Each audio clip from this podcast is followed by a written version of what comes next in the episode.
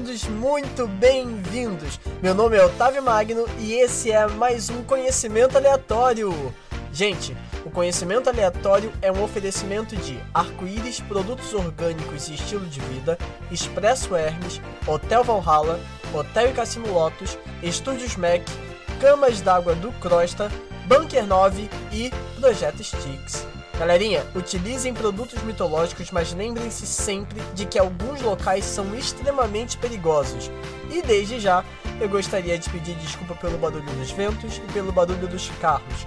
Não são a minha culpa, tá ok? E aí, galerinha, de boa! Sejam todos muito bem-vindos. Meu nome é Otávio Magno e esse é mais um conhecimento aleatório.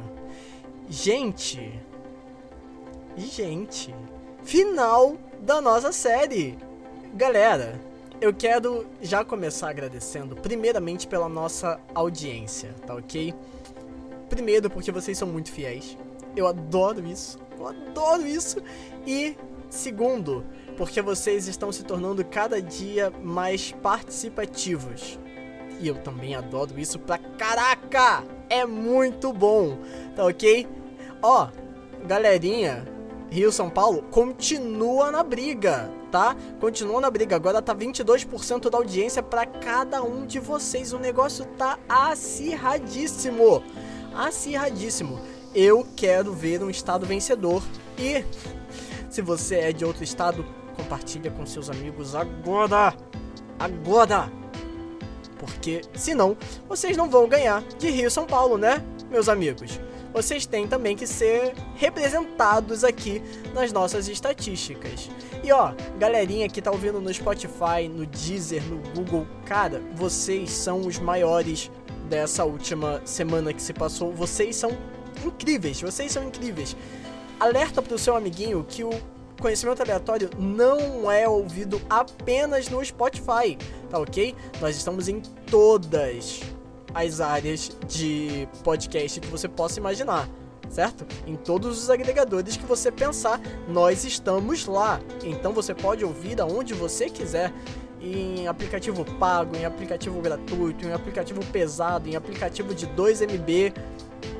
Eu tô lá, esperando você, ok? Vem pra mim. Muito obrigado.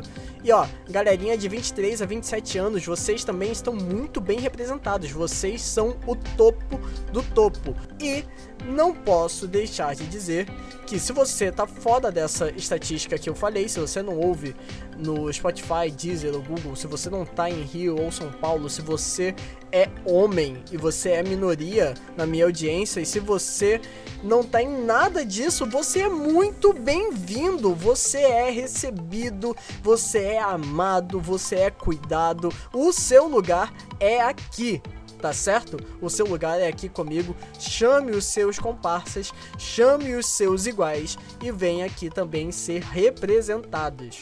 Fora isso, eu amo vocês. E dane-se, eu amo todos vocês, vocês são incríveis. Um beijo. Vocês são tudo, tudo. E eu quero falar que se você ouviu tudo isso aqui e ainda não foi no Instagram, minha vontade é tratar você na paulada, tá? Ó, rapá. Não, para tudo. Na descrição, onde você tá ouvindo esse episódio, tem o link do Instagram. Se você não tá achando, vai lá e joga conhecimento aleatório. Tem um outro lazinho, mas olha o logo, entendeu? Olha, olha logo, minha logo.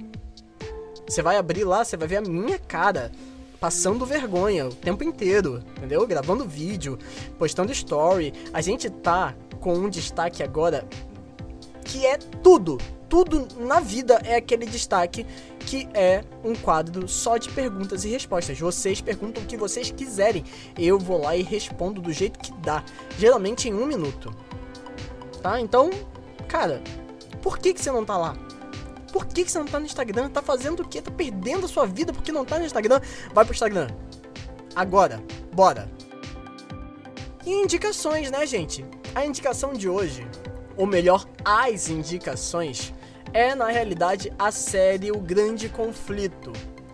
Sim, eu já indiquei esse livro em específico e eu vou indicá-lo novamente, mas o que é essa série? É uma série de cinco livros escritos pela Ellen White que contam toda a cosmogonia até o apocalipse da mitologia judaico-cristã. E o melhor, de forma cronológica, tá? O início tá no início, o final tá no final. Olha só que coisa legal. Então, é o livro Patriarcas e Profetas, o livro Profetas e Reis, o livro Desejado de Todas as Nações, o livro Atos dos Apóstolos e, por fim, o livro O Grande Conflito. Na quinzena passada, no último episódio, eu indiquei o Grande Conflito para que vocês pudessem ler parte dele e entender essa parte medieval da nossa história indicando aqui dentro do cristianismo. Mas agora, para você conhecer o todo, você tem esses cinco livros que estão de graça tá? Grátis, é só você ir lá e baixar. Lá no site do Centro Ellen White, você vai achar eles em vários formatos. Eu tô ofertando aqui em PDF. Se você não quer PDF, dane-se. Você vai lá e pega o formato que você quer, entendeu? Eu tô só aqui indicando mais fácil para você. Se você não quer nada disso, vai lá e exerça o seu direito de escolha. Apenas vá. Seja feliz, tá certo? E é sobre isso, e eu fiz a minha indicação, e vamos começar esse podcast. Mua! Nos últimos episódios, eu tenho tentado levar todos vocês a pensarem que um inferno não existe, por diversos motivos que já foram apresentados. Mas hoje, a nossa viagem se propõe um retorno e se você já dirigiu, você sabe bem do que eu estou falando. Dessa vez eu vou tentar provar a existência do inferno. Um inferno totalmente diferente do que já vimos, real, concreto, eterno e que representa amor em cada segundo da sua duração. Contraditório, né? Mas vem comigo! Seja minha companhia nessa viagem onde você descobrirá que não importa o que você faça, nem eu, e muito menos você, temos condições de escapar do inferno. Para entender tudo isso, nós precisamos voltar ao começo, não da Terra, o começo de tudo.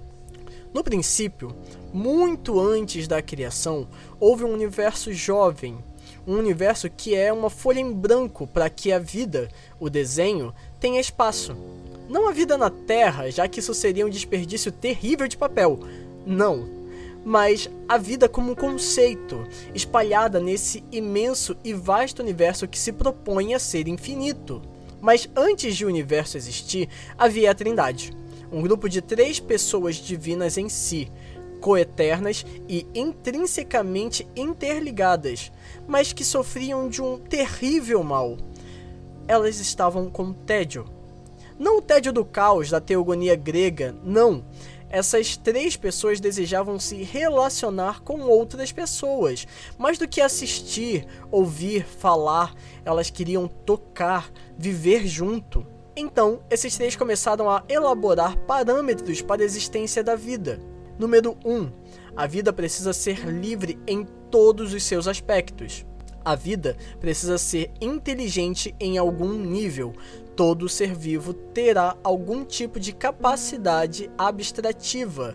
Se você não sabe o que é capacidade abstrativa, você vai lá no episódio 4 e ao fim desse episódio ouça para você saber do que é que eu falo quando eu digo capacidade abstrativa, tá certo?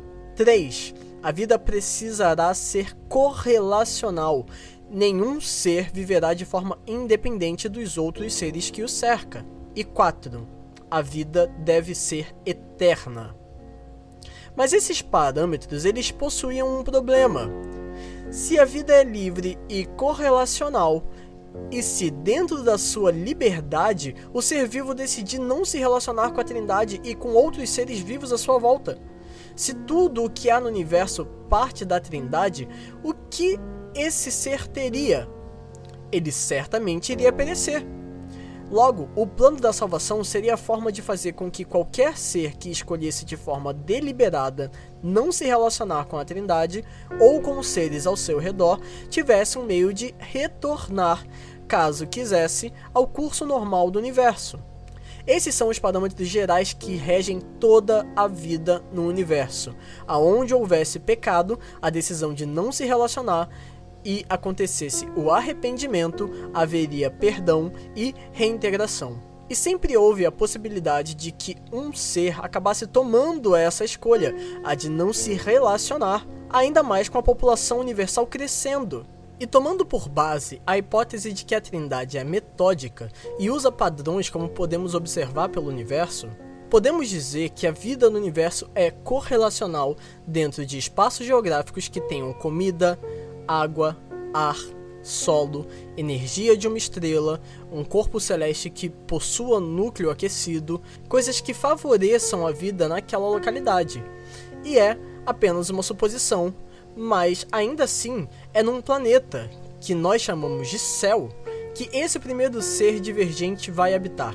Chamamos ele culturalmente de Lúcifer ou Satanás porque nós não sabemos o nome real dele. Lúcifer e Satanás são apenas alcunhas que ele recebe através da história. Esse cara, motivado pela sua inveja de um dos membros da Trindade, Cristo, começou a promover uma rebelião dentro dos habitantes daquele planeta, os anjos. Lúcifer começou a dizer que a lei que regia os anjos e que era promulgada através de Cristo era injusta e tirava de todos, não só dos anjos, o direito à liberdade.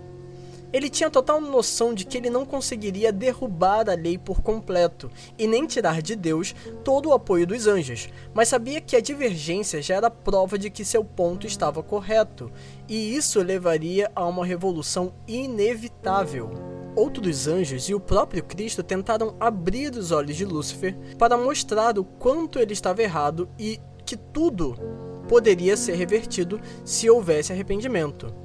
Mas, apesar dele demonstrar arrependimento, o seu arrependimento não era verdadeiro. Ainda era parte do plano que ele tinha, uma forma de ganhar tempo até que ele tivesse tudo aquilo que ele queria. E tudo culminou no dia em que todo o céu se reuniu para debater sobre a vida ali, e Lúcifer levantou a sua questão. Acusando a Trindade de segregar a liberdade, no fim de todo o seu discurso, ele exibiu seus comparsas. Praticamente metade do planeta estava ao seu lado, cheios de fúria, decididos a ter o seu direito de qualquer forma, então ele desafiou a Cristo em pessoa, exibindo seu exército rebelde e dizendo que Cristo não teria coragem de levar à destruição metade do céu. Foi nesse momento que Cristo se ergueu, levantou a sua espada e declarou que não havia mais espaço no céu para divergência. Os anjos leais deveriam expulsar os rebeldes do planeta.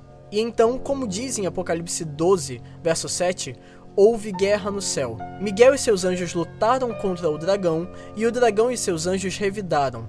A luta foi intensa e estava equiparada até o momento em que o próprio Lúcifer marchou contra Cristo, criador e criatura desferindo golpes totalmente desiguais. Cristo desviando os ataques e rendendo a força de Lúcifer, e já com ele imóvel, bradou a todos os combatentes de que há perdão aos que lutassem ao lado dele. Os rebeldes, ao verem o seu líder vencido, tremeram e uma nova discórdia começou a se formar. Uns gritavam para retornarem e outros ordenavam que as posições fossem mantidas. Aquele exército rachou com a proposta de Cristo, e agora Lúcifer, vencido, tinha ao seu lado apenas um terço do céu. Todos estavam igualmente rendidos, incapazes de lutar. E então, conforme Apocalipse 12, 9, o grande dragão foi lançado fora. Ele é a antiga serpente, chamada Diabo ou Satanás, que engana o mundo todo. Ele e os seus anjos foram lançados ao pó. É nesse momento que há silêncio no céu e depois lágrimas pelos que foram exilados. Os anjos que restaram estavam seguros de qualquer engano e ainda haveria perdão aos rebeldes caso houvesse arrependimento.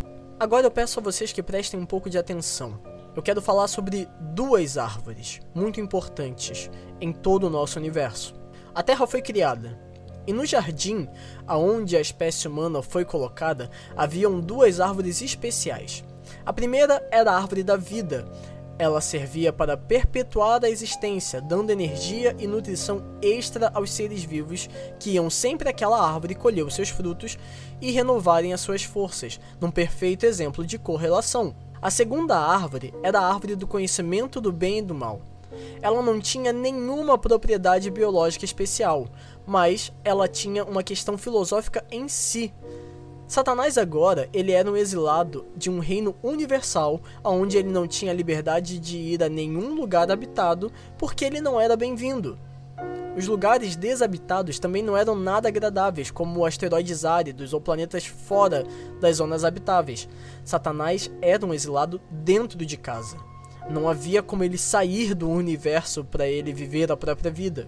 Era necessário então que essa mensagem de rebelião fosse conhecida de alguma forma, que o caráter de Satanás fosse exposto. E então, em cada planeta habitado, ao lado da árvore da vida, uma outra árvore nasceu, um lugar onde Satanás e seus anjos não fossem proibidos de estar, um lugar onde todos os seres do respectivo planeta passariam para ter acesso à árvore da vida e, obrigatoriamente, ouvir as propostas de Satanás todos teriam a oportunidade de escolher, mas na Terra ele decidiu que faria diferente do que ele fez em outros planetas. A primeira vítima de Satanás em nosso planeta não foi Eva, mas a serpente. Esse era um animal totalmente diferente do que conhecemos hoje, um animal terrestre com a maior capacidade abstrativa do mundo depois dos humanos. Um animal belo e majestoso. Satanás não apareceu em pessoa, mas possuiu a serpente para que ela falasse por ele. Adão e Eva não iriam escolher coisa alguma, eles seriam expostos ao engano, onde a ordem divina seria contestada. Ao fazer que a humanidade caísse, Satanás esperava criar uma brecha para a própria redenção, redenção essa que já estava disponível desde a Batalha dos Portões do Céu, mas o que ele realmente conseguiu foi que o plano da salvação fosse alterado, já que o mesmo previa seres com escolhas erradas, não seres enganados. Por isso que ocorre o texto que eu vou ler agora, que está em Gênesis 3, 14 e 15. Disse, pois, o Senhor Deus à serpente: Por que fizeste isso? Maldita és entre todos os animais domésticos e entre todos os animais do campo.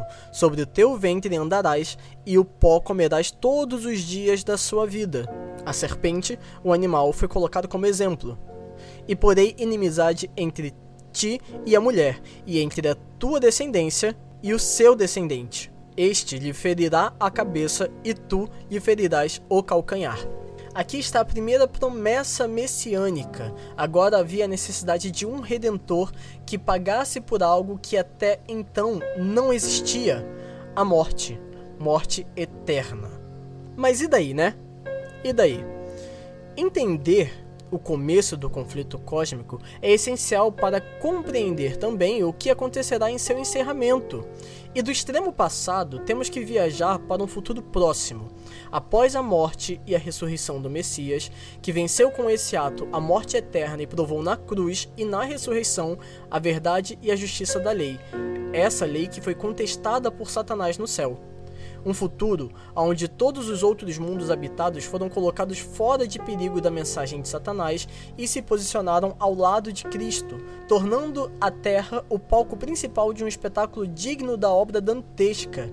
Nesse futuro, que é meu e seu também, a Terra já passou por seis pragas que evidenciam a vinda gloriosa de um Salvador, e agora a sétima praga acontece quando, no céu, se vê um sinal incomum, como se a atmosfera recuasse e um grande brilho surge.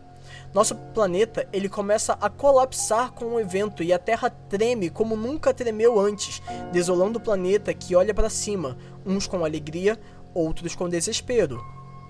A volta de Cristo ela já inicia com pessoas ressuscitando e não só os bons, mas os que feriram a Cristo em seu martírio também retornam à vida para vê-lo.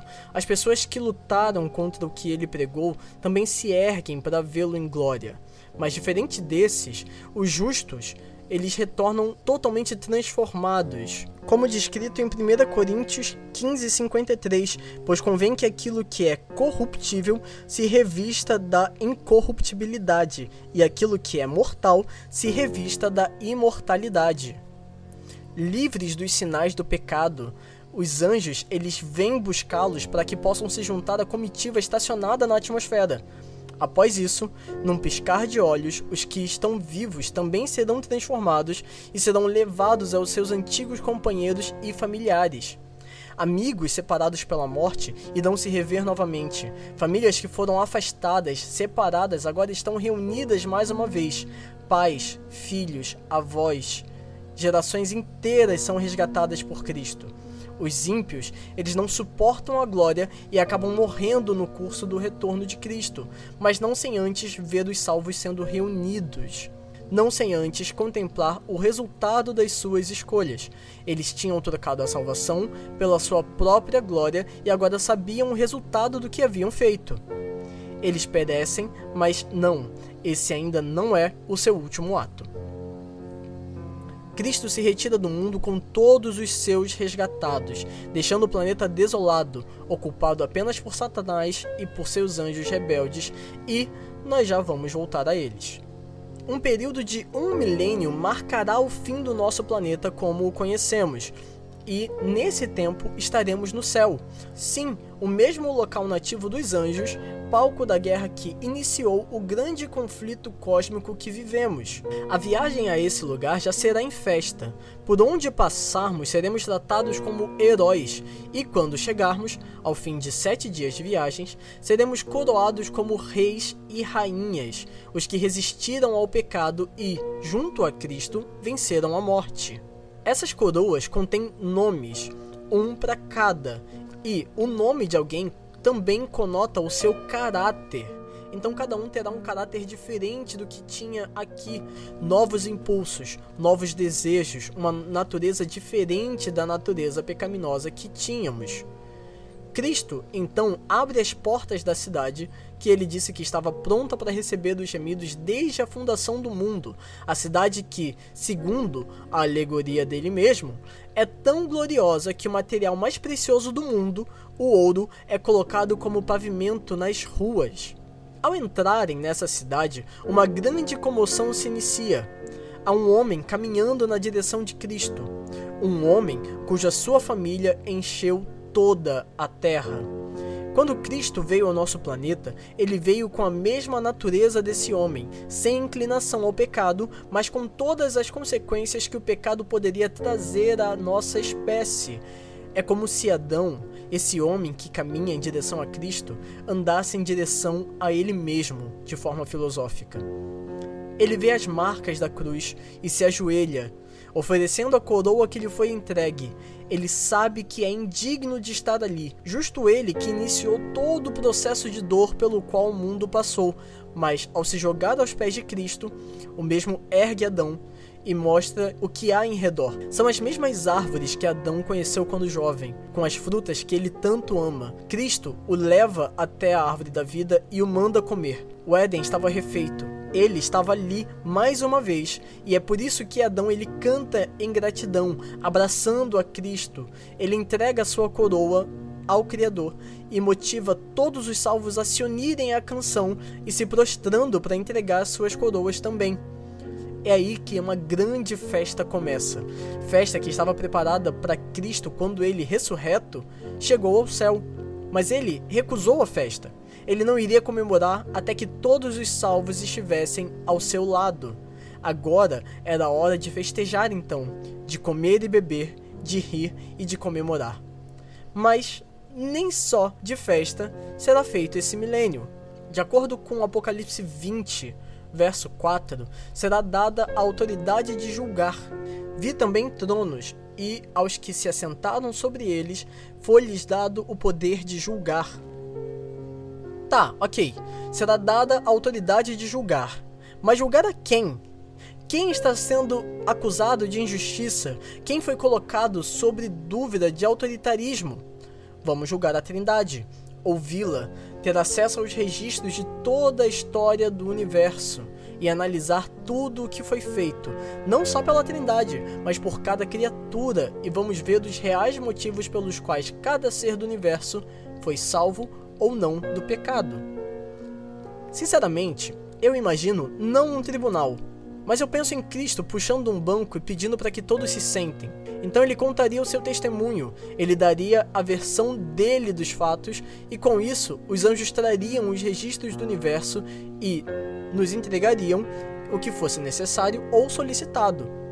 Ao fim de mil anos, ele levantaria para anunciar que já tinha chego o tempo de retornarmos e todos teriam noção de que a Trindade foi justa em seus atos, pelo menos todos os salvos, e o restante do universo a salvo do pecado. Era hora de todo mundo ir para o inferno. E bom, essa é uma passagem só de ida. Antes, Cristo veio em uma nuvem, mas agora a cidade dourada, a nova Jerusalém, ela é erguida do chão do céu. Contraditório, né?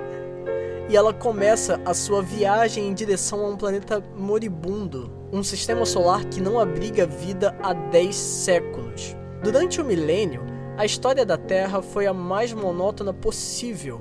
Então vi descer do céu um anjo que tinha a chave do abismo e uma grande cadeia na mão. Ele prendeu o dragão, a antiga serpente que é o diabo e Satanás, e amarrou por mil anos. Lançou-o no abismo, ali encerrou e selou sobre ele, para que não enganasse mais as nações até que os mil anos se completassem. Depois disso, é necessário que seja solto por um pouco de tempo. Bom, Nesse texto que eu acabei de ler, Apocalipse 20, de 1 a 3, vemos a alegoria do que é o real estado da Terra e de Satanás. O dragão preso num abismo que é a própria Terra, sem vida alguma, desolada. Sem manutenção, as obras humanas irão rapidamente deteriorar. Óbvio, as que resistiram ao poder da sétima praga, que foi um grande terremoto. E é importante frisar que Satanás não foi atado a correntes por um poderoso anjo, não. Isso é uma alegoria, como 95% do último livro do apóstolo João. Na realidade, são uma série de circunstâncias que prendem Satanás ao nosso planeta já morto. Se todos os ímpios estão mortos e todos os salvos estão fora do planeta, e se ele já não é mais bem-vindo em nenhum local do universo, ele é obrigado a se confinar no único local onde ele é bem-vindo, aqui. Ao longo da sua vida, Satanás ele se resignou a tentar as nações do universo a se unirem a ele, e se não há a quem tentar, ele terá mil anos de uma longa espera por seu destino. Mil anos chutando pedrinha pelo planeta até que Cristo retorne. E é isso mesmo que ele faz. Quando a cidade dourada surge na atmosfera, os ímpios mortos ressurgem e estamos efetivamente no inferno agora. Exatamente um evento no tempo. Essas pessoas elas ressurgem como morreram, totalmente diferente de como aconteceu com os santos, com os salvos. Todas as suas características do pecado estão lá: doenças, deficiências físicas e mentais, fraquezas e a miserabilidade que é totalmente vista quando essas pessoas são comparadas com os salvos dentro da cidade. Então, ao ver o seu exército de pé, Satanás começa a fazer o que ele faz de melhor. Ele engana todos. A cidade se coloca onde hoje é o Monte das Oliveiras em Jerusalém. Aquele sempre foi um lugar muito querido por Cristo. E com a cidade já aterrizada, Satanás reúne a nata do inferno, os piores entre os piores. Ele revela que já batalhou pelo direito da liberdade uma vez antes, mas hoje ele luta por bem mais. Junto aos piores seres humanos que já existiram, os que foram generais que nunca tiveram uma batalha perdida, ou então os gênios que mataram a tantas pessoas com suas invenções, ele diz que vai lutar pela vida eterna, não a dele, mas de todos os que estão fora daquela cidade. Ele lutaria pelo direito de existir, um direito que é dele por nascença e seria de todos os que estivessem com ele. Satanás mesmo reconhece que perdeu uma vez, quando seus colegas foram tentados por Cristo e, fracos naquela última batalha, acabaram sendo enganados e levados para o lado de Cristo. A força numérica venceu naquele dia, mas hoje os ímpios eram uma nação muito superior numericamente do que a nação dos salvos. Eles eram poucos e não importava a força que eles tinham, seriam esmagados e os ímpios e os ímpios comandados por Satanás tomariam posse da árvore da vida por meio da violência se fosse preciso. Os portões da cidade se abririam e eles seriam eternos como Deus também é. E então eles iriam estabelecer dessa forma o seu reino de liberdade, agora que estariam livres da morte de forma eterna. Ele olha para o planeta que ele gosta de chamar de seu, esquecendo totalmente a derrota na cruz, e clama perguntando quem se unirá a ele contra a cidade, símbolo do autoritarismo da Trindade, e em resposta ele recebe os gritos odiosos de todos os que perderam a salvação, agindo como o coração enganoso do homem sempre propôs.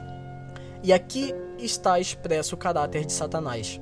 O motivo pelo qual a Trindade permitiu que tanta maldade se espalhasse e por tanto tempo, para que a real face de Satanás se mostrasse em sua forma mais pura e natural esse era o resultado imediato do pecado, a rebelião e a destruição que, em algum momento, consumiria toda a existência do universo. Armas foram levantadas contra a cidade, povos marcharam contra os portões, mas, antes de tocá-los, Cristo subiu muito acima da cidade, aonde ele, em sua glória, fosse visível a todos, e ordenou que parassem, e o universo inteiro obedeceu, até mesmo o inferno. Cristo é, mais uma vez, coroado. Ele olha para os ímpios amotinados e os faz lembrar dos seus pecados, os atos tomados de forma consciente e que os tiraram da cidade dourada. O plano da salvação é mais uma vez contado, como foi feito no céu durante os mil anos. Novamente, cada ser, salvo ou perdido, vai reconhecer os próprios caminhos e notar onde foram salvos ou perdidos sem aquele telão pessoal, nada de vergonha alheia. Ao fim da explicação, os salvos irão adorar ao Salvador, e ao fim do canto, todo o universo irá proclamar a santidade da Trindade, a autoridade de Cristo. Satanás e seu exército, diante de tamanha verdade, eles não serão capazes de negar a posição de Cristo e se unem à adoração, mesmo que resolutos. Apesar de confessarem a santidade de Cristo, eles também dirão que não querem ser governados pelo mesmo. E é nesse momento que a violência de Satanás retorna. Ele decide que ainda assim lutaria, ele não iria desistir no seu último momento, mas agora ele estava sem apoio. Ninguém via esperança e todos aceitavam que eles não tinham mais lugar nesse universo, nesse reino divino, e isso precisa ser muito bem explicado, porque é agora que Cristo ordena que desça fogo e enxofre sobre a terra desolada. E eu quero que vocês imaginem agora um cavalo. Eu sei, inesperado, mas eu quero na cabeça de vocês um cavalo. Mantenham esse cavalo no pasto comendo grama verde, tranquilão, porque a gente vai pensar um pouquinho, tá ok? Quanto tempo você acha que duraria num local onde tudo que dá errado é culpa sua? Não importa quanto você se esforce, não importa o que você faça ou quanto você lute para não fazer nada errado, pessoas à sua volta se machucam, física e emocionalmente. E você sabe que é por sua culpa. Coisas quebram, a alegria se esvai quando você chega. Quanto tempo até você surtar por completo ou se isolar a ponto de não querer ninguém perto, porque você é o autor de todo tipo de mal. Você não consegue mudar. Seu caráter é duro e inclinado a fazer coisas ruins. Mesmo que depois você fique mal com isso, você não se arrepende e volta a fazer as mesmas coisas.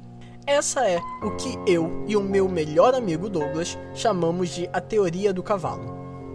Esse cavalo que está pastando aí na mente de vocês. Por favor, não riam. Por favor. Quando um equino ou um animal quadrúpede de grande porte quebra a pata ou algum osso dos seus membros, geralmente existe uma escolha dura a ser feito. O seu cavalinho quebrou a pata. Imagine o cavalinho com a pata quebrada, enfaixada. Deu ruim. Você pode tentar recuperar a fratura, enfaixar a pata do animal, mas mesmo que isso seja feito, o animal ainda vai sofrer com dores pro resto da vida, sem poder fazer boa parte das atividades que são naturais a ele e o deixando vulnerável a vários outros males, como doenças, ataques de outros animais, a até mesmo se machucar novamente. Mas você pode escolher sacrificar um animal e eu sei que é uma decisão drástica, que sob uma visão descuidada pode parecer maldosa, mas é a decisão que interrompe a dor, que interrompe o desgaste e impede novos problemas. Essa é a alegoria que explica o porquê que os ímpios passam pelo inferno, mas são destruídos por ele. Eles não seriam capazes de viver eternamente num universo em harmonia. A natureza e o caráter deles é tão apegada ao pecado que se vivessem para sempre, levariam ao caos tudo o que tocassem, por onde eles fossem. Santos e ímpios sabem disso. É uma verdade incômoda, mas real. Cada um pagará pelos seus atos quando o lago de fogo se formar. E isso não é quantitativo, mas qualitativo. Quer ver? Não significa que alguém vai ficar mais ou menos tempo no lago de fogo. Não. Significa que cada um ali será responsável pelos seus atos. Não há alguém que possa pecar por outra pessoa, mas cada um que existiu vai carregar as próprias culpas todos irão ao inferno, mas apenas uma parte vai passar pelo fogo e enxofre. A intenção do Lago de Fogo não é punitiva, não é um castigo, mas é um encerramento. Tão rápido quanto os salvos vivos foram transformados, os ímpios serão apagados da existência. É o mesmo fogo que consome o pecado e ao pecador que renova a terra, restaurando o Éden, deixando o nosso planeta em sua forma primitiva mais uma vez. A criação vai se refazer diante dos nossos olhos. O que encerra o evento que chamamos de inferno é o momento em que os salvos veem tudo isso, o lago de fogo tragando pessoas de todas as eras, e dentro da cidade, pessoas de todas as eras igualmente observam e fica um questionamento em suas mentes. Será que se eu falasse mais vezes ou agisse de melhor forma, aquele meu amigo ou então aquele meu familiar estaria aqui a salvo na cidade? Será que esse destino ele poderia ter sido diferente? E a tão famosa última lágrima, a última vez que alguém vai chorar na existência, essas lágrimas elas representam arrependimento porque a resposta para esse questionamento é sim. O destino poderia ter sido outro, porque a missão de proclamar a mensagem de Cristo era nossa e unicamente nossa. Agora nós temos o famoso o famoso texto de Apocalipse 21, de 1 a 5. Então vi um novo céu e uma nova terra, pois o primeiro céu e a primeira terra já passaram, e o mar já não existe. Mar esse que para João significava separação. Ele estava escrevendo isso sentado numa ilha que o separava de todos aqueles que ele já amou um dia. Então o mar, a separação, já não existe. Vi também a cidade santa, a nova Jerusalém, que de Deus descia do céu, ataviada como uma noiva para o seu noivo. Ouvi uma grande voz vinda do trono que dizia: Agora o tabernáculo de Deus está com os homens. Deus habitará com eles, e eles serão o seu povo, e o próprio Deus estará com eles e será o seu Deus. Deus enxugará dos seus olhos toda lágrima, não haverá mais morte, nem pranto, nem clamor nem dor, pois as primeiras coisas são passadas. E o que estava sentado no trono disse: Faço nova todas as coisas, e me disse: Escreve, pois essas palavras são verdadeiras e fiéis. Nós seremos testemunhas da história do pecado para as futuras gerações. Esse ato de apagar o, pranto, a dor, as lágrimas não significa uma amnésia, como alguns cristãos propõem. Na realidade, não. Por quê? Nós seremos a garantia de que o pecado nunca mais se levantará. Como se fosse uma vacina no universo, nós seremos os anticorpos, com a memória desse vírus que infectou e levou a tantos, mas a nossa simples existência será o suficiente para imunizar o universo desse mal. Sempre que alguém levantar a questão do pecado, um de nós será apontado e poderemos contar tudo o que aconteceu dentro de um universo perfeito, onde pessoas não mentem, então tudo que for dito será fidedigno ao que aconteceu, então o mal não poderá nascer mais uma vez. E você pode até me perguntar, mas Otávio, acabou? Sim, acabou.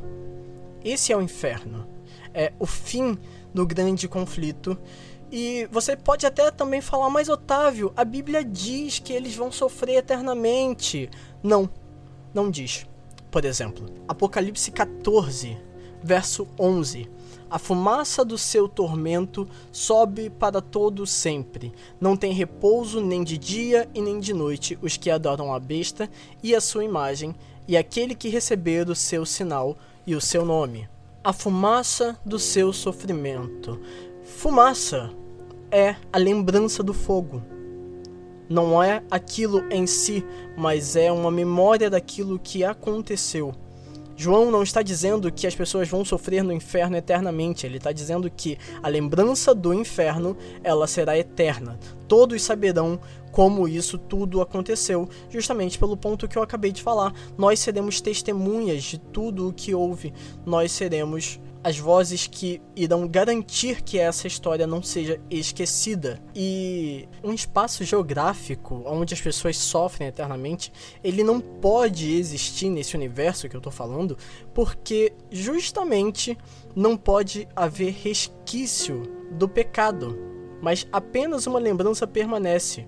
O nosso Redentor vai conservar para sempre as marcas da sua crucifixão, os únicos vestígios da obra cruel que o pecado efetuou.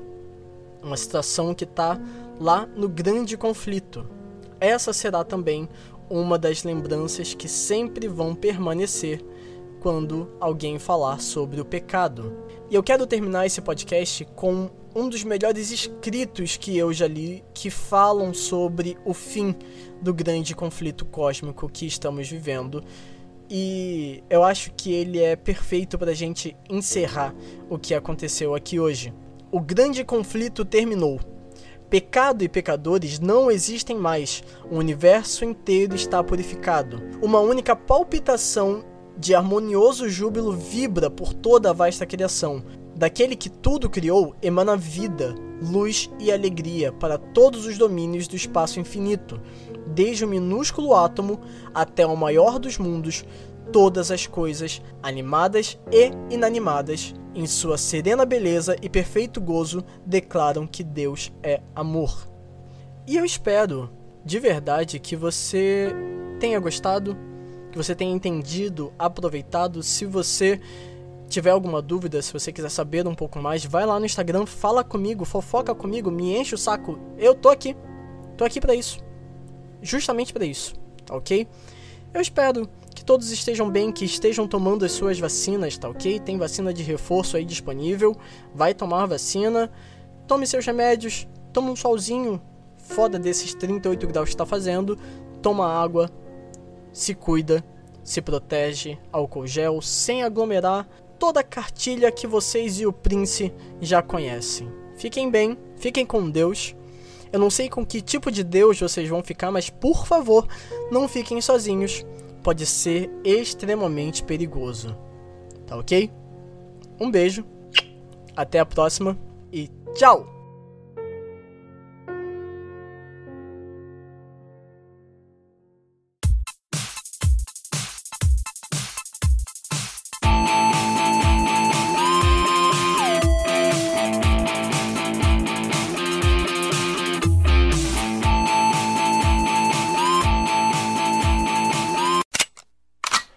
Com uma frase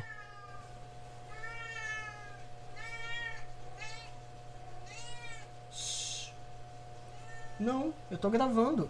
Espera um pouquinho. Obrigado.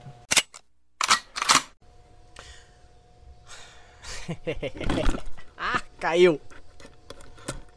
Droga. Não cai. Fica aqui. Senta. Senta, microfone. Senta.